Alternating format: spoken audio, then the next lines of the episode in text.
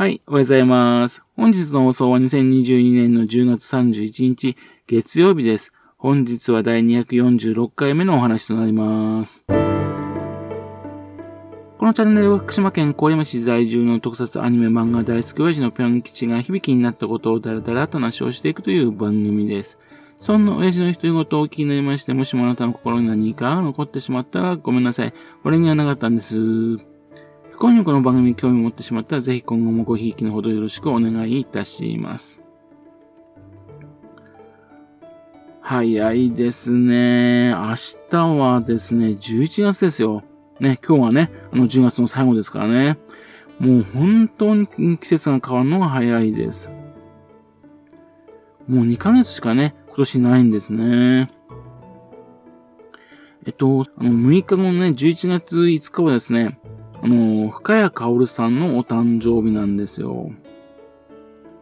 深谷薫さんというとね、えっ、ー、と、エデンの東北、鋼の女、カンナさん、それから、夜回り猫などのね、作品をどんどん出している方です。深谷さんのね、名前と作品を知ったのですね、もう25年ぐらい前の話なんですね。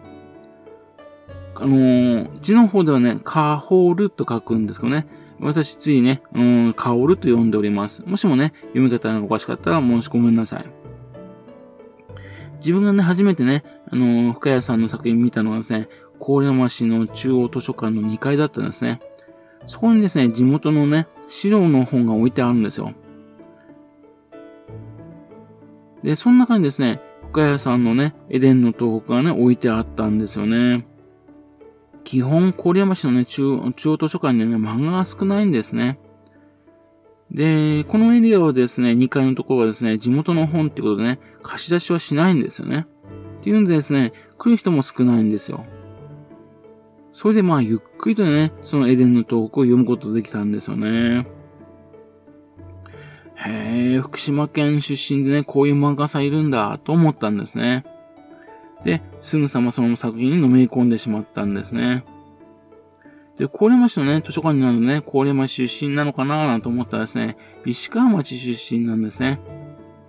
福谷さんがね、こう、朝霞女子高校のね、あの、出身者、現在の朝霞黎明高校のね、出身なんで、なんで置いてあったんだと思います。記憶間違ったらごめんなさいですけども、本を開くとね、そこにちょっと地図があるんですね。山に囲まれた小さな町の風景が書かれてあったんですね。というわけで、1970年代のね、東北の田舎町、それを舞台にしているお話なんですね。で、そこに暮らすですね、4人の家族のね、笑いあり、涙ありの日常を描いた漫画なんです。方言はですね、ちょっとやっぱり郡山弁と違う感じなんですよね。でもね、明らかに東北とわかる方言でね、優しい感じするんですよね。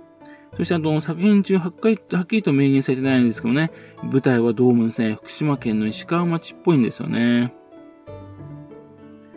まず魅了されたのはですね、どっか東北に馴染みがある風景だったってことですね。昔東北の山にですね、大七っていうね、看板がよく立ててたんですよ。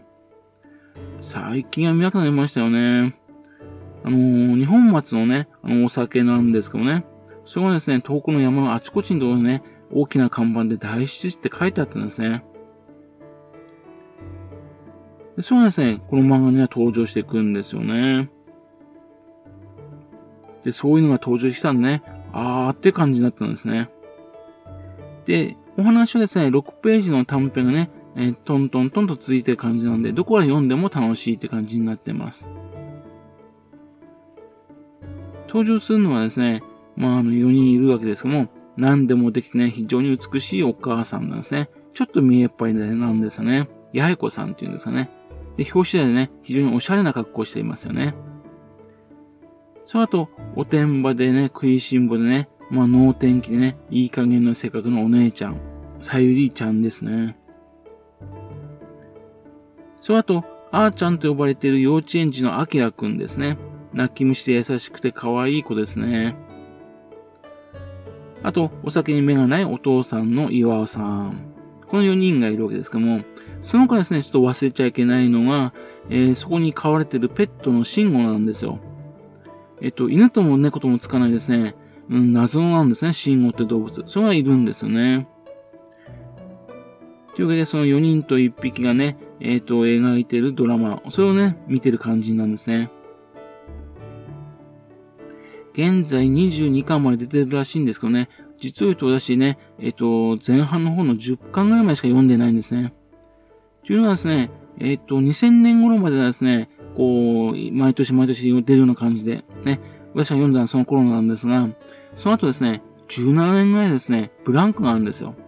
その後、立て続けに12巻出たんでね。っていうんで、ちょっと自分半分以上読んでいないんですよね。で、その前半の方ではね、えっ、ー、と、描かれてるのはね、やっぱり石川町でね、本当小学校の時代の懐かしい話、それがメインになってました。で、やっぱり作品地描いてるのは70年代の石川町らしいんですよね。福島民謡の方にですね、エデンの東北に登場してくるですね、同級生の話がね、出ていたんですよ。羽賀さんっていう方なんですけどね、家が駄菓子屋さんだったっていうのね、羽賀さんの家はですね、羽賀さんはね、作品中に何度も登場しているんですね。というので、11巻にはですね、西巻商店のふみこちゃんっていうね、名前がそのままタイトルになってしまった回もあるみたいなんです。っていうんで、学校から通い禁止をですね、通達されたね、主人公さゆりちゃんがね、まあ、帰宅後にね、ふみこちゃん下祭遊びに行ってくっから、と出かけていくストーリーです。というわけで、深谷さんとはですね、幼稚園か高校まで一緒だったらしいんですね。みんなの思い出を作品の中に詰め込んでもらってみたいで、かおるちゃんには本当に感謝しています。と、ね、コメント載せてますね。えー、当時の家だったですね、西巻商店、現在はもうやってないそうですが、そちらの方のね、17巻の表紙になっているそうなんですよ。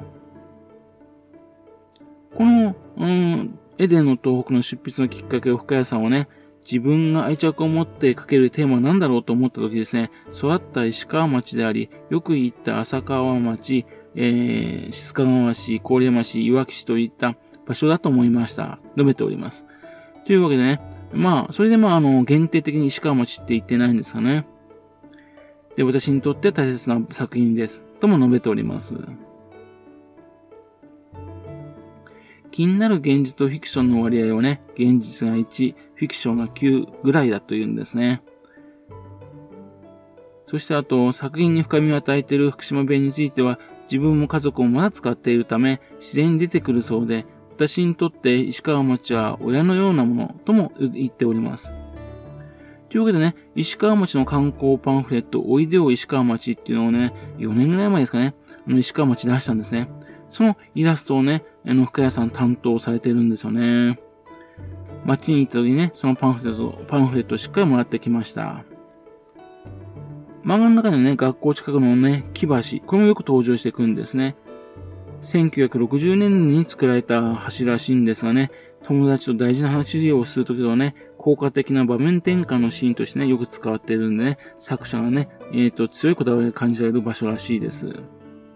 というわけで、その木橋はね、今も石川省の近くにあってですね、登下校や休日のね、子供たちがね、よく使われてるそうなんですよね。福島県のやつのあの、コード F っていう宝探しのあの遊びありますよね。あれでですね、何度か石川町行きましたよね。で、あの周辺は歩き回りましたけども、本当にいいね、街ですよね。で、この東、エデンの東北をね、あのー、先ほど言いました2000年まで書いた後ですね、その後、深谷さんはね、鋼の女っていう作品なども書いてます。この全10巻書きましてね。で、これ、吉瀬美智子さんによってね、主演によって2010年にテレビドラマ化されましてね、で、人気になりましたよね。ちょっとね、シーズン2のドラマがね、あのー、オリジナルのストーリーになっちゃってたんで、っていうんで、作者の意図と反してたもんで、っていうんで、原作者名をね、えー、削除したみたいですけども。それあと、カンナさんっていうね、あのー、全13巻。それも後に出まして、えっと、渡辺直美さんが主演によってね、2017年にテレビドラマ化されましたよね、これもね。これもまあ、人気だったみたいです。そのね、あのー、連載してる最中にですね、2015年に10月からですね、ツイッターの方でね、夜回り猫っていう作品をね、連載開始したんですね。私、この連載、そのスタートする前からですね、ツイッターの方をフォローしていたんで、1回目から読み始めたんですが、面白いんですよね。えー、偶話みたいなお話でね、で、心に染みてくる漫画だったんですね。で、この漫画がね、どんどんどんどん人気になりましてね、で、あの、手塚治虫短編文化賞というような賞も受賞しております。まあ、ぜひね、この4割猫もね、読んでほしいなと思うんですけどね。というわけで、深谷薫さんのね、5日後ですかね、えー、誕生日だっていうんで、これからもね、えっ、ー、と、活躍非常に楽しみにしております。そんな方がね、石川町にいるってことをね、ぜひ知ってほしいなと思っております。はい。それではまた次回、吉川ぴょん記者の高の話にお使いくださいね。本日も来てくださいまして、誠にありがとうございました。